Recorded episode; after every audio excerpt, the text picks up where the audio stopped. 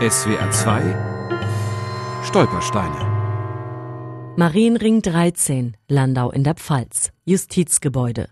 Hier arbeitete Dr. Rudolf Metzger, Amtsanwalt, Jahrgang 1903, Berufsverbot 1933, Flucht 1937, Frankreich, überlebt.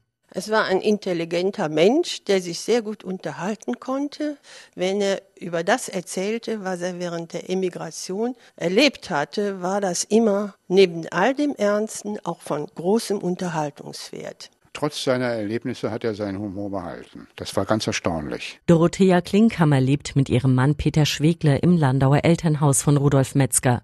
Ihre Schwester war mit einem seiner Brüder verheiratet.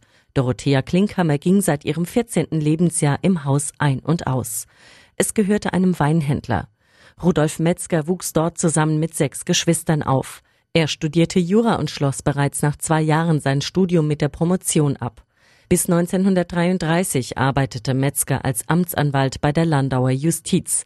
Dann wurde er als nicht-arischer Beamter vom Dienst suspendiert. Er war entlassen und stand sozusagen mittellos auf der Straße. Er hatte das Glück, dass sein ältester Bruder hier am Ort lebte und bei dem hat er sicherlich dann einige Jahre überleben können. 1937 erhielt ein Freund Metzgers von einem SS-Mann den Hinweis, Rudolf Metzger solle in ein KZ verschleppt werden.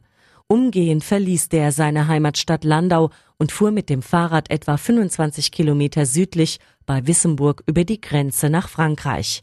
Durch seine Mutter, eine gebürtige Französin, hatte Rudolf Metzger auch einen französischen Pass. Der Grenzübertritt war so für ihn ganz leicht.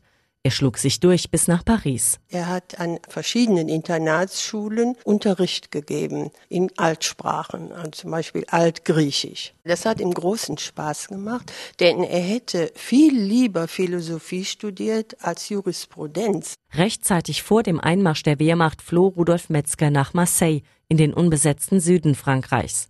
Dort konnte er sich als französischer Jude noch einigermaßen sicher fühlen. Freiwillig schloss er sich den freien französischen Streitkräften an und kämpfte mit ihnen in Nordafrika.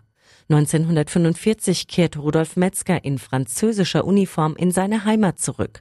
Peter Schwegler erinnert sich an seine Erzählungen. Er war Offizier bei der französischen Armee und hat sich offensichtlich bemüht, so vermute ich, schnell nach Landau zu kommen zu Kriegsende. Es war also noch nicht ganz der Krieg beendet, es war auch gefährlich noch herzufahren.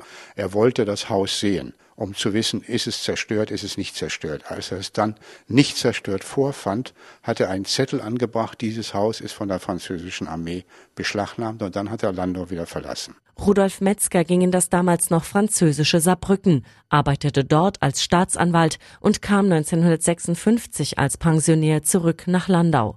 Seinen Lebensabend verbrachte er in seinem wiedergewonnenen Elternhaus, gemeinsam mit einem seiner Brüder und dessen Frau, der Schwester von Dorothea Klinkhammer. Bis zu seinem Tod 1990 lebte Rudolf Metzger in seinem früheren Jugendzimmer. SWR 2 Stolpersteine. Auch im Internet unter swr2.de und als App für Smartphones.